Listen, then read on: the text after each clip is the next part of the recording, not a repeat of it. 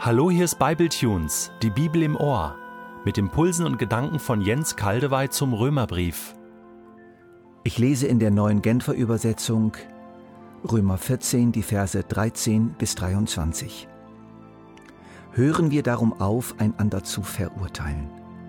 Statt den Bruder oder die Schwester zu richten, prüft euer eigenes Verhalten und achtet darauf, alles zu vermeiden, was ihnen ein Hindernis in den Weg legen und sie zu Fall bringen könnte.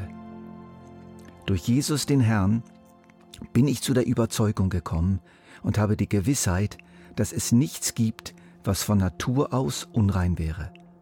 Für den allerdings, der etwas als unrein ansieht, ist es dann doch unrein. Wenn du dich daher in einer Frage, die das Essen betrifft, so verhältst, dass dein Bruder oder deine Schwester an innere Not geraten, dann ist dein Verhalten nicht mehr von der Liebe bestimmt. Christus ist doch auch für sie gestorben. Stürze sie nicht durch das, was du isst, ins Verderben. Das Gute, das euch geschenkt wurde, darf nicht in Verruf kommen.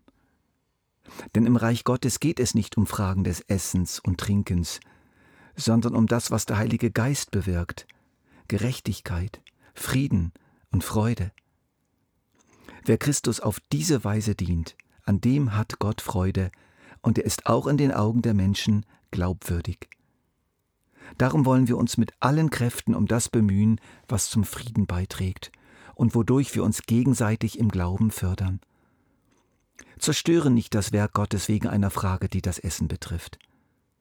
Zwar ist vor Gott alles rein, verwerflich ist es jedoch, wenn jemand durch das, was er isst, einen anderen zu Fall bringt. Deshalb ist es am besten, du isst kein Fleisch und trinkst kein Wein und vermeidest auch sonst alles, was dein Bruder oder deine Schwester zu Fall bringen könnte. Behandle deine Überzeugung in diesen Dingen als, an, als eine Angelegenheit zwischen dir und Gott. Glücklich zu nennen ist der, der sich in Fragen der persönlichen Überzeugung so verhält, dass er sich nicht selbst anzuklagen braucht. Wer jedoch etwas ist obwohl er Bedenken hat, ob er es überhaupt essen darf, ist damit verurteilt, denn er handelt nicht aus Glauben. Und alles, was nicht aus dem Glauben kommt, ist Sünde. Statt den Bruder oder die Schwester zu richten, prüft euer eigenes Verhalten.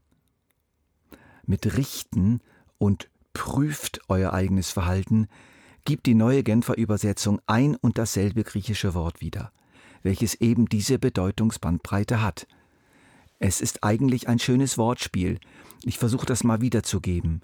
Nicht mehr einander richten wollen wir, sondern vielmehr uns selber richten. Ob wir dem anderen auch keinen Stolperstein oder Fallstrick in den Weg gelegt haben oder legen.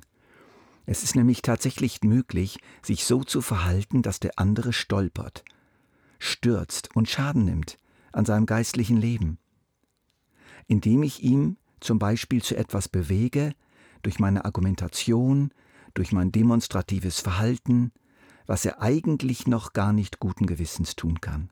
Für ihn ist es eigentlich nicht in Ordnung, aber er lässt sich überreden oder mein Verhalten beeindruckt ihn, verführt ihn und schon ist es passiert. Er hat gegen seine eigene innerste Überzeugung gehandelt und schämt sich und ist schuldig geworden. Ja, auch Gott rechnet es ihm als Schuld zu, obwohl er es einem anderen nicht zurechnen würde.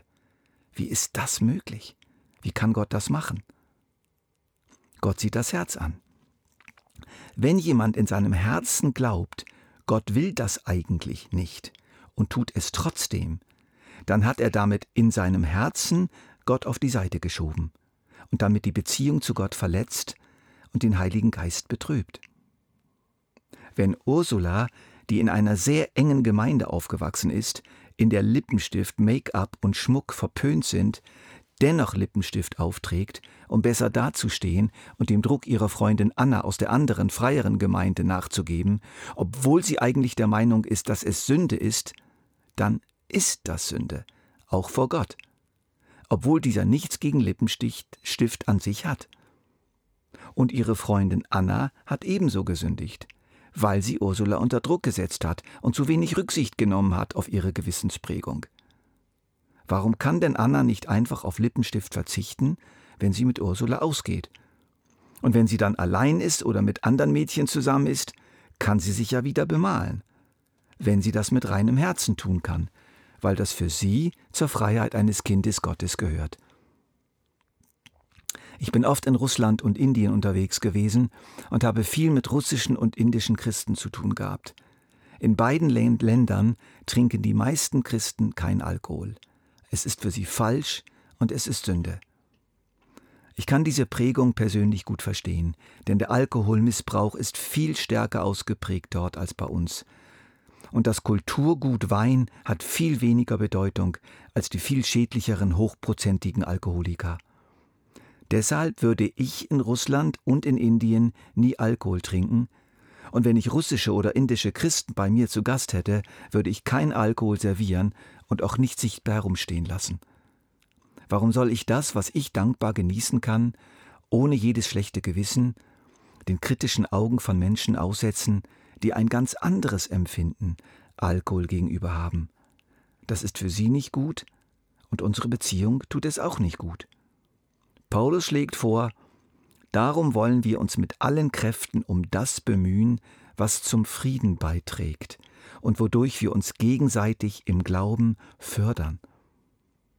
Es gibt zahlreiche Spannungsfelder in unseren Gemeinden heute, und wenn wir in solchen Spannungsfeldern stehen, als Betroffene, als Leiter, als Starke oder als Schwache, können wir mal wieder in aller Ruhe dieses Kapitel lesen oder diesen Bibletunes hören und Jesus fragen, Herr, wie kann ich das jetzt auf meine Situation anwenden? Ich glaube, dass dieses Kapitel geschrieben wurde für alle Situationen, in denen wir mehrere Gruppierungen haben, deren Prägung, Geschmack, Kultur sie, sie ganz voneinander verschieden ticken und empfinden lassen. Da haben wir den unterschiedlichen Musikgeschmack. Für die einen sind die alten Chorusse und Kirchenlieder das Gelbe vom Ei, für die anderen die moderne Lobpreismusik. Und es kommt leider vor, dass beide Gruppen dann behaupten, jeweils den stärkeren Anteil des Heiligen Geistes für sich verbuchen zu können.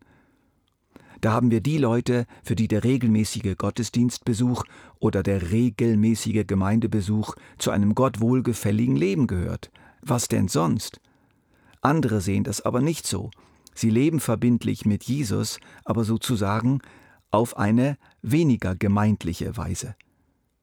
Da haben wir die jungen Frauen, die ihr Kind selbstverständlich in die Kita geben, in die Kindertagesstätte und sich beruflich engagieren, während es für die älteren Frauen Gottesdienst war, geboten war, zu Hause zu bleiben und die Kinder selbst zu betreuen.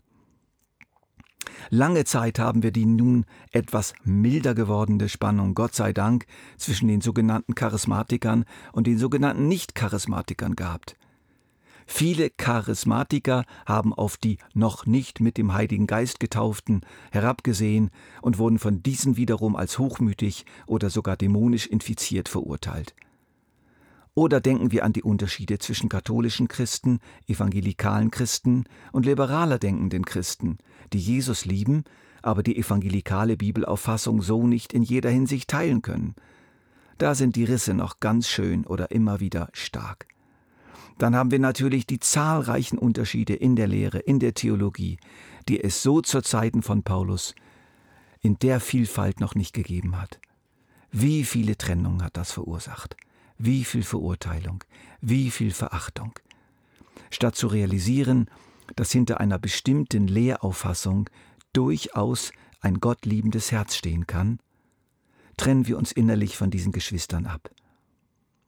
Für die einen ist das Zusammenleben oder Zusammenschlafen vor der Ehe, auch wenn es verbindlich ist, Sünde und nochmals Sünde. Für viele junge Christen ist es das einfach nicht mehr. Ich selber bin der Ansicht, dass die sogenannte Reinheit vor der Ehe klar der beste Weg ist, ein guter Weg, ein sinnvoller Weg. Das lasse ich mir nicht nehmen.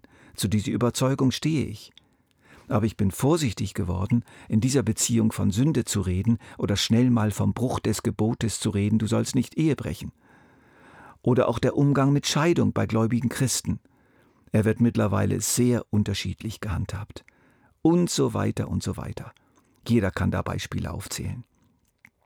Jesus legt Wert darauf, und er ist es, der Paulus durch den Heiligen Geist zu diesem Kapitel inspiriert hat, dass sein Leib nicht zerrissen wird, dass die Glieder seines Leibes sich nicht voneinander lösen, dass sie sozusagen die Koordination aufgeben, der Einheit des Lebens nicht mehr Ausdruck geben. Das darf nicht passieren. Es gehört zu unserem neuen Leben, es gehört zu unserem neuen Lebensstil, zu lernen, es mit Menschen anderer Prägung und anderer Gewissensempfindung auszuhalten, sie zu berücksichtigen, sie zu ehren und sie ja nicht geistlich zu vergewaltigen mit unserer ach so richtigen Auffassung.